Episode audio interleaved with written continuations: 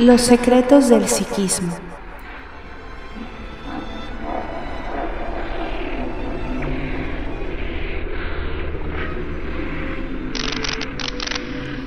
Que los fenómenos paranormales existen es evidente. En la antigüedad se creía que eran los astros, los dioses o los espíritus los que producían estos fenómenos, pero actualmente sabemos que eso no es así. Es el propio hombre el que a través de su mente los provoca valiéndose de una energía que está eh, latente en este mundo.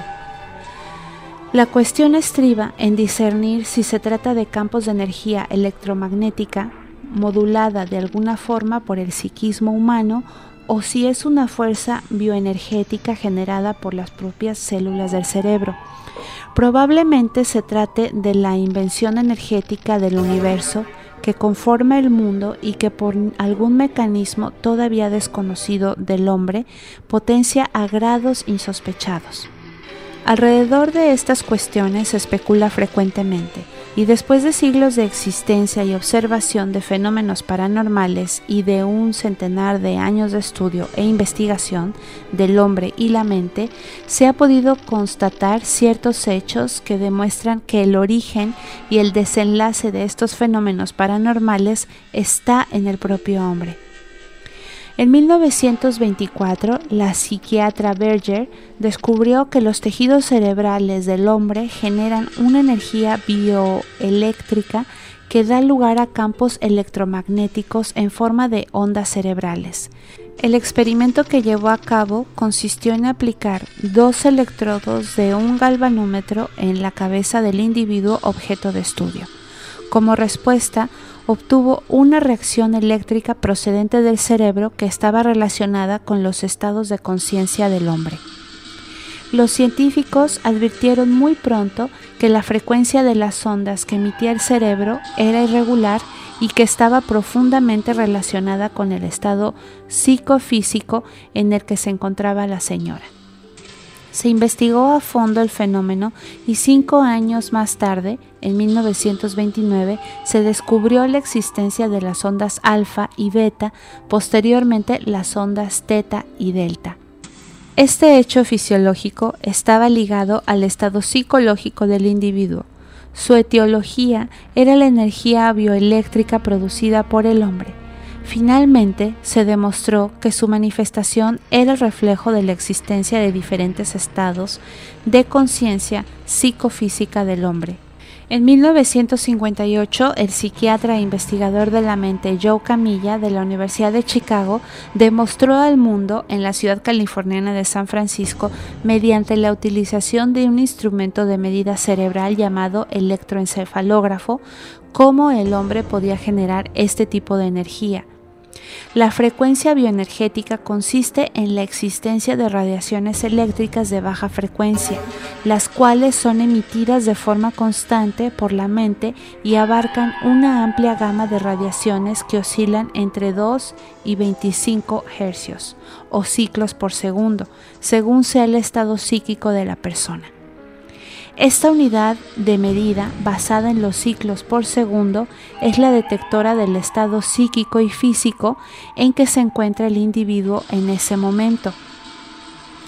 En el campo de la parapsicología, la situación más idónea para la producción de fenómenos controlados es el estado alfa, Dicha correspondencia está motivada por complejos procesos mentales internos y es consecuencia de la inhibición de la mente consciente y la inmediata afloración al exterior de la mente profunda, el subconsciente o alma.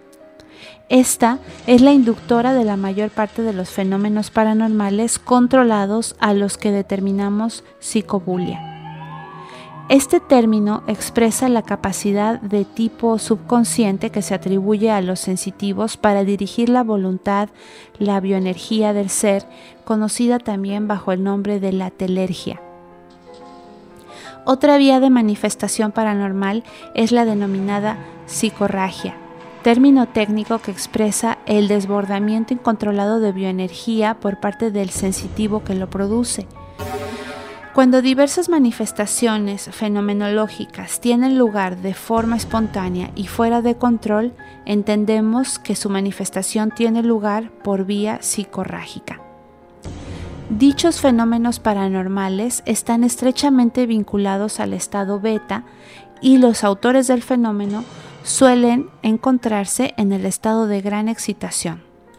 Los protagonistas de estas manifestaciones suelen ser adolescentes que se encuentran en plena pubertad con los correspondientes trastornos psicofísicos propios de esa etapa. La infestación no es un fenómeno en sí mismo, sino una perturbación atribuida a impregnaciones bioenergéticas en lugares y cosas que han estado en contacto directo con un dotado o persona sumergida en un profundo estado de alteración de conciencia. Como consecuencia se produce una descarga bioenergética que se proyecta al exterior y causa la infestación del lugar. La existencia de la infestación se puede detectar y estimular con un sensitivo. Este podrá activar dicha energía y modularla por psicobulia, a voluntad, o por psicorragia, de forma inconsciente. Consecuentemente, genera tal cantidad de disturbios de carácter parafísico que el resultado será un auténtico poltergeist, conocido popularmente por lugar encantado. Multitud de experiencias prácticas se han llevado a cabo en diversos centros de estudio de la mente, entre los que cabe destacar el Stanford Research Institute de California y el Departamento de Parapsicología de Maimonides Medical Center de Brooklyn, Nueva York. En ellos se ha investigado científicamente los estados mentales en relación con la fenomenología paranormal, tanto en su variante psicológica como en la psiquiátrica y en la parapsicológica. Los doctores Harold Puthoff y Russell Targ, físicos del Stanford Research Institute, tras años de experimentación con luces estroboscópicas aplicadas a sujetos sensitivos, controlados encefalográficamente han constado que la fase de alteración de la mente consciente facilita la floración al exterior de la mente subconsciente y con ello la manifestación del fenómeno parapsíquico. Ciertos tipos de estímulos psíquicos son tan poderosos que se abren paso a través de la mente consciente y se proyectan al exterior del hombre conectando con la mente fenómenos ESP por vía extrasensorial o bien impactan sobre un objeto físico denominado fenómenos PK, produciendo un caso de poltergeist. El psicólogo Lawrence Lesan demostró que la fase alfa es el estado óptimo de la obtención de resultados positivos en la producción de fenómenos parapsíquicos. Este hecho se produce, según el Dr. Shan, porque bajo ese estado los dotados unifican los diversos elementos del psiquismo y ello lo potencia. En esta fase ya no hay entidades independientes en la mente porque todo desemboca en, en un todo absoluto. Lo cierto es que la fase alfa eleva considerablemente el nivel de producción fenomenológica. Los sociólogos Andrew Greeley y William McCrae de la National Opinion Research Center de Chicago recibieron el encargo de investigar la incidencia de estos fenómenos en la sociedad actual y tras un colosal estudio publicaron los resultados en The Sociology of the Paranormal, o sea, en la sociología de lo paranormal. Los datos fueron positivos y descubrieron que 35 millones de personas en Estados Unidos, aproximadamente un 15% de la población, había experimentado alguna vez en su vida un fenómeno paranormal ESP o PK. Ahora tan solo nos falta dominar los mecanismos de producción de estos fenómenos.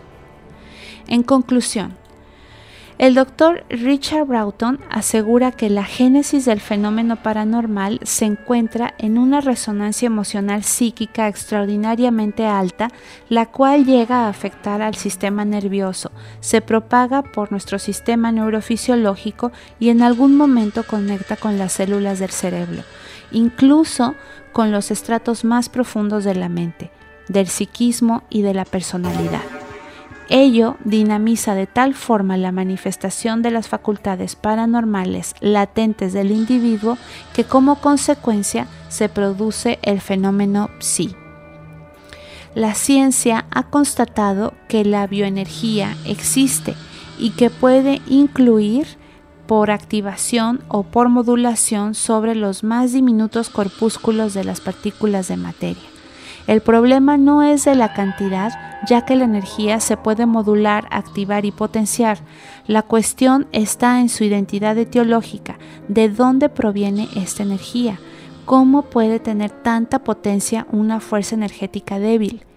No lo sabemos, pero lo cierto es que existe el doctor McCornell, catedrático estadounidense de biofísica, afirmó en una clase magistral repleta de físicos, biólogos, psicólogos, psiquiatras y algunos investigadores parapsicológicos lo siguiente en torno a esta cuestión.